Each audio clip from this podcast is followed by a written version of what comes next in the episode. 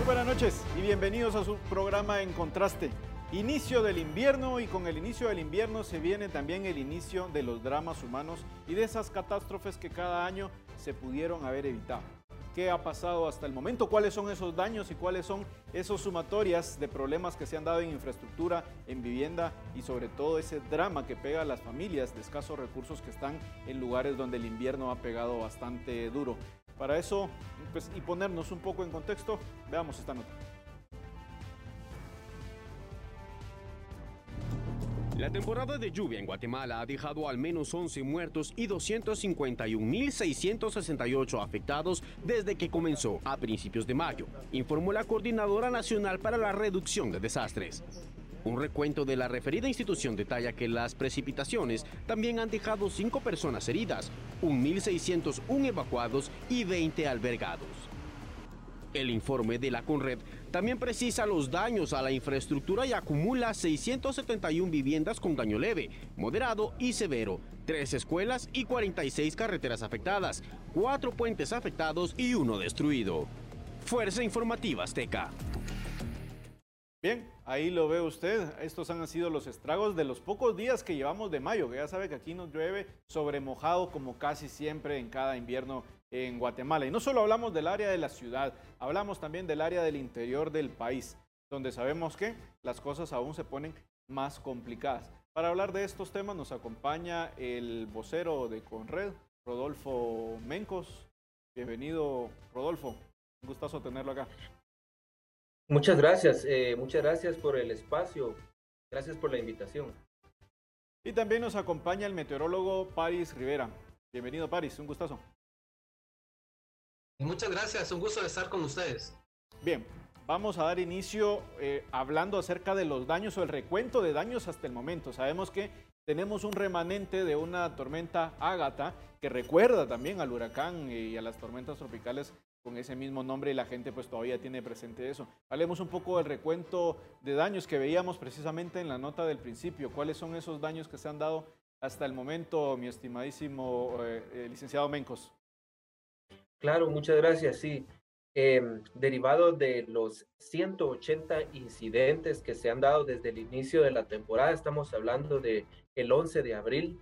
Este día se activó el protocolo específico por lluvias eh, derivado de estas lluvias, el departamento más afectado ha sido eh, Zacapa con 29 incidentes, seguido de Alta Verapaz con 23 incidentes, Guatemala 20 y eh, el departamento de Guatemala 20 y Huehuetenango 15 incidentes.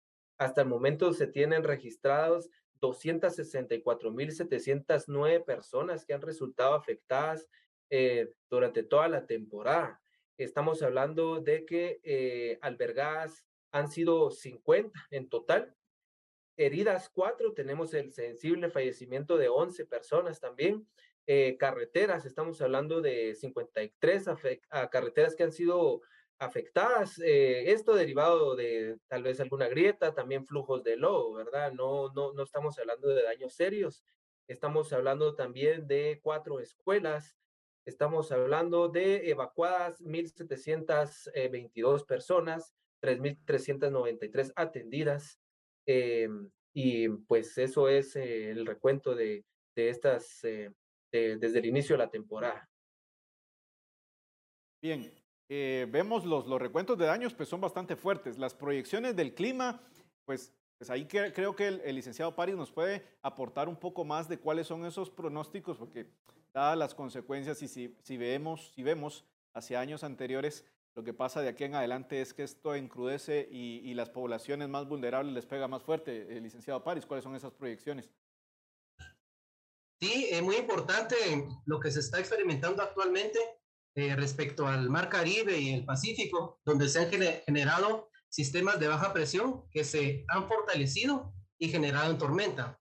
Caso lo que mencionaste, la tormenta tropical Ágata, la que entró a México, y sus remanentes pueden potencializar en estos días una nueva tormenta que podría ser eh, de nombre, nombre Alex en el, en el Atlántico. Esto, obviamente, si se forma o no, por circulación, eh, favorece a que entre humedad en Guatemala desde el Océano Atlántico y también desde el Océano Pacífico por circulación. Es un gran sistema de baja presión que afecta los dos, las dos partes del océano. Asimismo, tenemos un acercamiento debido a este sistema de la zona de convergencia intertropical, que es una línea donde chocan los vientos del sur y norte. Y eso también favorece a que se generen estos sistemas de baja presión que provoquen lluvias de moderadas intensas en el país. Por lo tanto, tenemos estos dos días con lluvia eh, fuerte, favorecida por ese sistema, pero los demás días, fin de semana y principios de la otra semana, debido a la zona de convergencia, va a seguir lloviendo y vamos a seguir teniendo pues eh, actividad lluviosa de fuerte a moderada. Los vientos también se acelerarán, en vientos superiores a los 60 kilómetros por hora, los cuales pueden provocar, obviamente, problemas a las láminas, casas que tienen láminas, eh, botar barreras, incluso algunas ramas. Por lo tanto, hay que estar atentos a, la lluvia, a los avisos, pero se, se, menciona que va a seguir lloviendo y van a seguir habiendo problemas.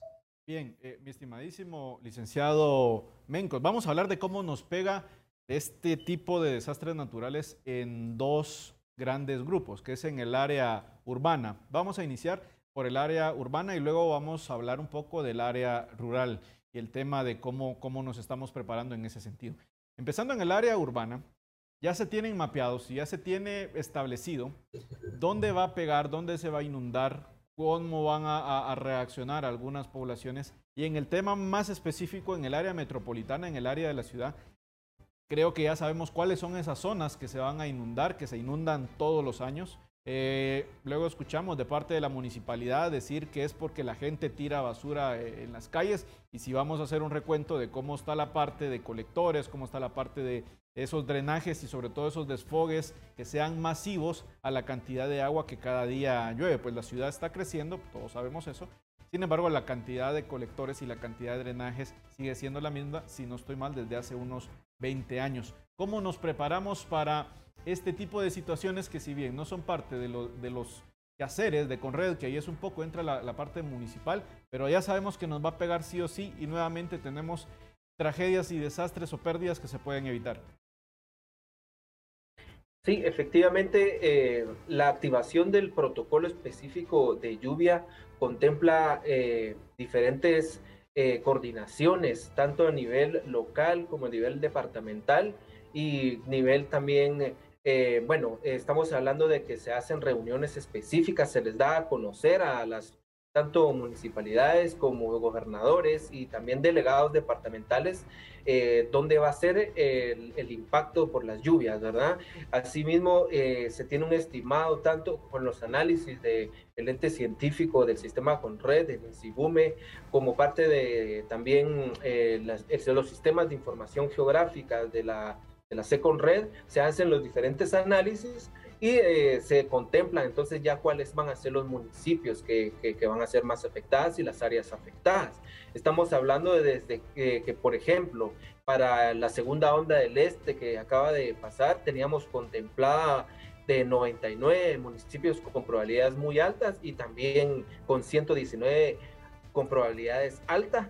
Eh, y pues efectivamente los pronósticos se, se cumplieron estamos eh, estas coordinaciones se hacen tanto lo de, localmente y se establece, por ejemplo, la activación de los COES, también los planes de emergencia, tanto locales como municipales y departamentales, donde ya se contempla responsabilidades por cada institución, además de eh, estar siempre pendientes a los boletines específicos de, de INSIBUME, e información que la CONRED da a conocer eh, también nosotros tuvimos una campaña recientemente sobre el manejo de la basura.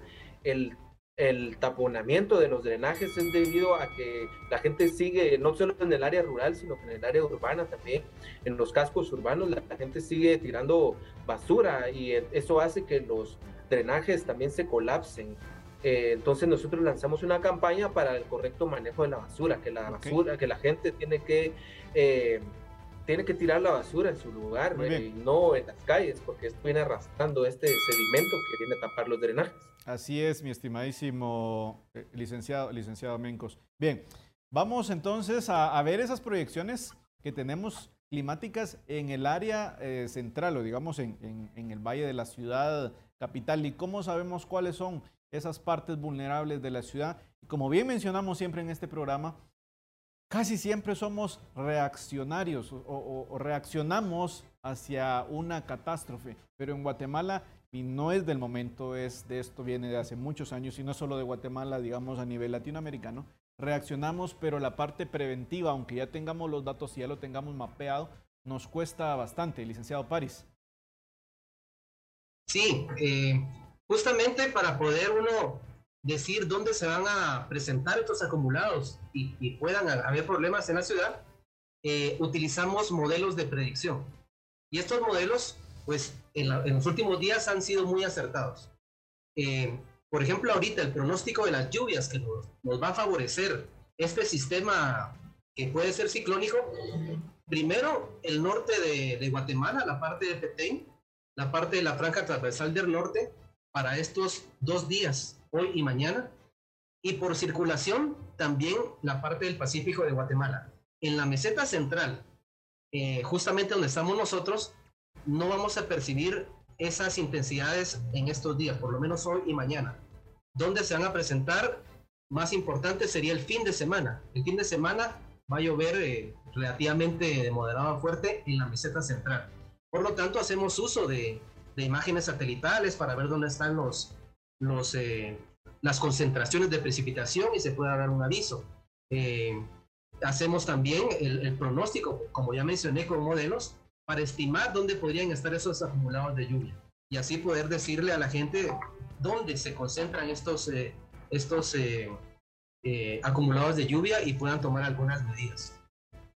Bien, antes de continuar con el siguiente punto, que era la parte rural de cómo nos pega el tema del clima ahí, Quiero hacer un pequeño paréntesis en el tema de la basura que bien mencionaba el licenciado Mencos.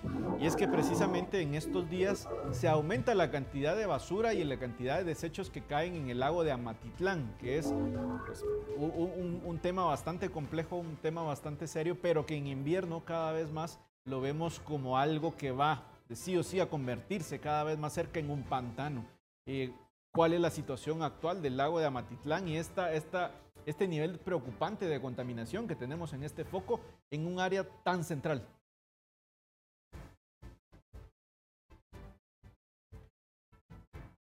Le escucho, licenciado Mencos. Bueno, sí, estas, eh, recordemos que las eh, coordinaciones se hacen eh, de forma escalonada. Estamos hablando de que cada territorio tiene su, sus, digamos, propio, nosotros respetamos mucho eh, cada decisión de cada territorio también. Es decir, eh, las autoridades locales deben eh, actuar ante determinados riesgos que de ellos deben conocer. Esto, por eso hablaba desde el principio de los planes locales, planes municipales de respuesta. Cada situación es diferente en cada área y todo, cada, cada municipalidad, cada, cada cada delegado también debe hacer los diferentes análisis por cada situación que se presenta en los diferentes municipios y así actuar ante diferente eh, riesgo que se pueda presentar. Eh, en este caso, pues eh, efectivamente las autoridades locales deben hacer el uso correcto de la, de la basura para que no solo estamos hablando de este lago, sino que todos los lagos deban, no tienen que resultar contaminados cada localidad tiene que hacer el uso correcto de, la basura. Bien, licenciado París, el tema de, tener un foco pues tan grande de, agua como lo es el lago de Amatitlán en inviernos tan duros como lo que estamos viviendo y el tema de la contaminación definitivamente puede pegar en, la población en general, mi estimado licenciado París. Sí, eh, justamente el lago de Amatitlán pues eh, no ha sido atendido debidamente y las concentraciones de contaminación son en las orillas justamente por las descargas de aguas residuales de muchas actividades de Guatemala. Hablemos de actividades agronómicas, industriales, domiciliares, que descargan sin ningún tipo de tratamiento. Ahí justamente la ley, pues habría que, habría que cumplirla, habría que cumplir con el, con el reglamento, acuerdo gubernativo, si mal no recuerdo, 236-2006, que es de que hay que tratar las aguas residuales. Esto, por supuesto, cuando viene la temporada de lluvias y provoca eh, que se suba el nivel de, algunos ríos, que haya inundaciones, etcétera, lo que hace es eh, proliferar esta contaminación, provocando la aprobación problemas de salud, eh, problemas de la piel, problemas infecciosos, etcétera. Por lo tanto, ahorita en esta temporada de lluvias, eso se podría, se podría agravar, ¿verdad? Bien, vamos a hablar ahora de cómo nos pegan estas fuertes lluvias y estos desastres naturales en las poblaciones del área rural, sobre todo enfocada en un punto importante, mi estimadísimo licenciado Mencos, en estas pérdidas de cosechas por el exceso de, lluvia y cómo esto pues pega directamente a, a, las poblaciones en general. ¿Cuáles son esos procedimientos que se deben seguir o que se están siguiendo en este caso en las áreas específicas de pérdidas de agricultura?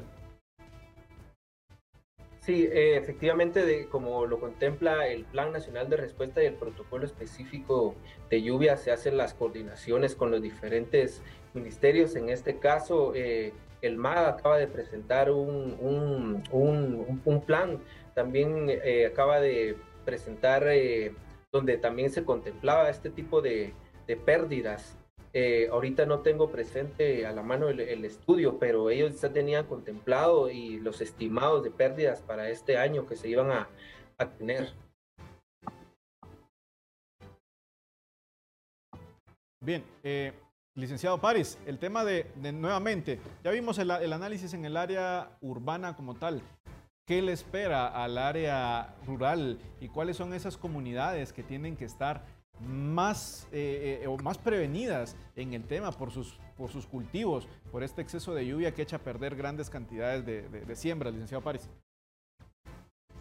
Sí, obviamente, hablando de personas, las personas que, que cultivan por, para mantenerse a sí mismos, a los agricultores de subsistencia, siempre son los más afectados. Eh, las grandes industrias agronómicas no tanto, ellos tienen sistemas de protección de sus cultivos. Hablando de, esto, la parte topográfica juega un papel muy importante. Por lo tanto, donde hay desniveles, la parte del altiplano, y ahí se presentan lluvias fuertes, ahí podrían llegar a tener problemas los, los agricultores. Otro lugar, también la parte de Boca Costa, que también por su irregularidad topográfica puede presentar fácil inundaciones y fácil eh, deslaves.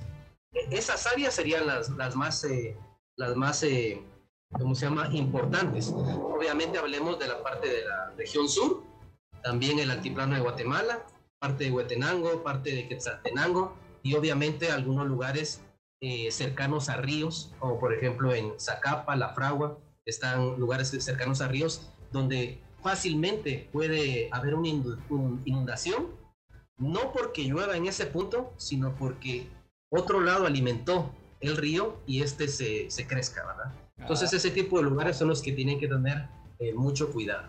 Así es, ya vemos que pues, hace unos días quedaron incomunicados municipios en el en el oriente del país debido a una crecida y a la caída de un río, lo que nos lleva al siguiente punto, que es el tema de la infraestructura y cómo se daña y cómo nos cuesta avanzar en el tema de infraestructura en el país, porque construimos un puente y se caen tres puentes y para construir uno nos tardamos una, una enormidad. Pero eso lo vamos a platicar al regresar del corte. Bueno, eso y otros temas importantes, ya saben que acá nos llueve sobre mojado.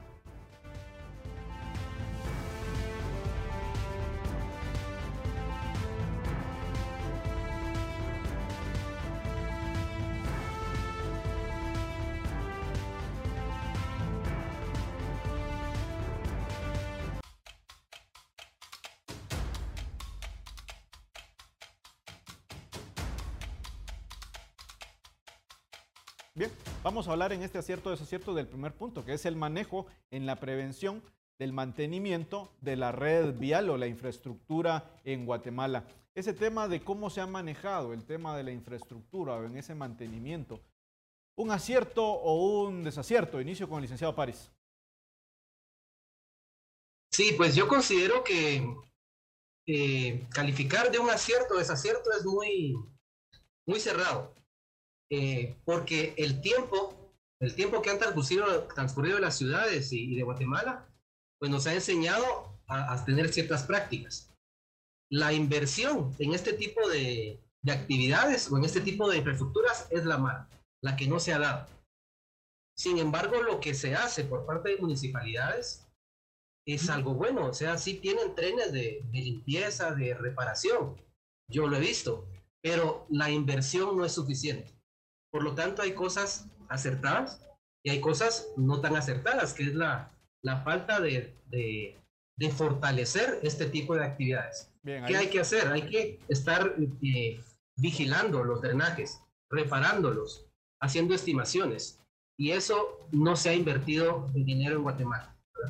Bien, yo, yo si tuviera que hacer una lectura, mi estimadísimo Pares, yo, eh, si hubiera una sumatoria, yo me, yo me inclinaría en que era más un desacierto para, para tu persona por el tema por donde fuiste, pero está bien, está, estamos bien. Eh, licenciado Mencos, misma pregunta, el tema de la infraestructura en el país, viéndolo desde el punto de vista del mantenimiento y viendo desde el punto de vista, como lo hizo el licenciado París, el punto de vista de la inversión. Entonces vemos que lamentablemente cuesta que hagamos un puentecito aquí en Guatemala y cuando se hace, pues viene la lluvia y, lo bota. Hemos tenido puentes provisionales que han durado años, ¿no? Por ahí va un poco el tema de inversión precisamente en infraestructura, porque ya sabemos lo duro que son los inviernos acá en Guatemala. Sí, bueno, hay que tomar en cuenta también que nosotros somos el décimo país en, eh, que estamos en una posición geográfica, no solo geográfica, sino que estamos hablando de, un tema de, de económico también que es de alto riesgo. Entonces, eh, si otros países de primer mundo también son resultan afectados por diferentes este, incidentes, diferentes amenazas, y que resulta también en emergencias. Eh, no digamos este país, ¿verdad? Que también es el décimo lugar en el mundo que sufre este tipo de, de desastres constantemente, como tú lo mencionabas, ¿verdad? No, no, hemos salido de una, ya estamos entrando de otra, pero eh, hay que tomar en cuenta muchos de los factores. Eh, y efectivamente, como, bueno, creo que los que mejor deberían de, de, contestar esta pregunta, o más bien los que le compete, es el Ministerio de Comunicaciones, eh, de Infraestructura y Vivienda, porque pues ellos son los que llevan este. Bien, vamos con la siguiente y es el tema de las acciones de prevención ante catástrofes que se han llevado a cabo en este 2022. ¿Un acierto o un desacierto, mi estimado licenciado París? De igual forma, creo que hay, hay aciertos, hay, programas de prevención por parte de, Conred, por parte de municipalidades, pero lo que yo diría es de que no es suficiente.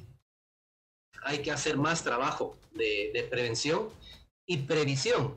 No solo tratar de prevenir lo que pueda venir, sino saber qué hacer en dado caso se da un problema. Esto es eh, los sistemas de alerta temprana. Antes yo oía que hay, habían bastantes sistemas de alerta temprana en Guatemala, pero en los últimos años, debido a, falta de, personal, inversión y demás, han ido disminuyendo. Por lo tanto, yo considero que habría que reforzar y hacer nuevos sistemas de alerta temprana. Para hacer un sistema de alerta temprana hay que hacer nuevos estudios, nuevos diagnósticos. Las condiciones climáticas están cambiando, alteran las condiciones físicas de la topografía del lugar, por lo tanto siempre hay que estar evaluando el riesgo y siempre hay que hacer nuevos sistemas. Bien, eh, misma pregunta, licenciado Mencos, las actividades de prevención, de, eh, para prevención de este tipo de, de, desastres que se han llevado a cabo en este 2022, precisamente antes de que se nos vieran las lluvias, ¿un acierto o un desacierto? Eh, es, un, es un acierto. nosotros manejamos el lema de que con Red somos todos. En ese sentido, el trabajo debe ser desde nuestros hogares hasta y todas las instituciones que, de, de gobierno, también las empresas privadas. Eh, se han hecho diferentes, en todo el año se hacen diferentes eh, acciones en tema de prevención. Todo el año se trabaja en tema de prevención. Estamos hablando de capacitaciones de municipalidades, de, estamos hablando de, de Comredes, de Conreds, de, o sea, estamos hablando de que existen diferentes instituciones que están formadas, que cada vez el tema, estamos eh, creando una cultura de prevención. Eh, a través de la comunicación por parte de diferentes eh, redes sociales, estamos tratando de llegar a, hasta el último rincón de, de Guatemala. Eh, con capacitaciones, estamos, eh, si bien es cierto, eh, necesitamos más inversión porque el tema de instrumentos para hacer mediciones, como lo mencionaba también nuestro amigo de Insigume, de que es necesario las alertas tempranas también, invertir en eso. Los países más avanzados siguen invirtiendo cada día más en estudios y también en sistemas de alerta temprana. También existen programas de a nivel, eh, se está cumpliendo también con eh, algunos eh, a nivel internacional, también con algunos, digamos, objetivos que se plantean año con año. Ok, muchas gracias, licenciado Mencos. Bien, vamos con el último segmento de la noche y es el falso positivo, que son esos videos que nos llegan acá a la redacción que demuestran un poco la cruda realidad de estos inviernos duros que se viven. Estos son videos del área metropolitana. Estos videos cuando yo era pequeño eran bastante raros, digamos hace unos pocos años eran la excepción y no la regla. Sin embargo, en los últimos años estos videos pareciera que son la norma y no la excepción. Cada año sabemos que se van a colapsar algunas partes de la ciudad, ya sabemos cuáles son, ya sabemos por dónde debemos de pasar y por dónde no, porque seguro se nos va a quedar inundado ahí el, el, pichirilo y pues después a quién le pedimos que nos, que nos ayude a repararlo, ¿no? Entonces, eh, un poco el, el, tema de estos focos o estas partes de, sin, sin, sin, pues, vemos, no, no, no, son las cataratas del Niágara, ni mucho menos, sino que son partes de la ciudad donde estas fuertes lluvias pues hacen colapsar también los pasos a desnivel y, nuevamente en las áreas urbanas, pues nosotros sabemos que recorremos pues algún tipo de riesgo, pero si lo trasladamos a las áreas rurales y a las áreas donde están en focos de riesgo por falta de planificación territorial, pues podemos ver cómo eh, poblaciones eh, sufren eh, tragedias humanas en los casos anteriores, en años podemos recordar el caso, caso Cambrai que se da también debido a un, a un deslave terrible en la ciudad de Guatemala. Les agradezco, licenciado París, le agradezco también al licenciado Mencos el haber estado esta noche, pero le agradezco también a usted el haber estado estos 30 minutos con nosotros con estos temas que nos pegan directamente, porque aquí no nos salvamos ninguno de este tipo de, de desastres naturales. Un fuerte abrazo para usted en casa y un fuerte abrazo a mis invitados acá. Nos vemos el próximo jueves en punto a las 10.30 para otro tema en contraste.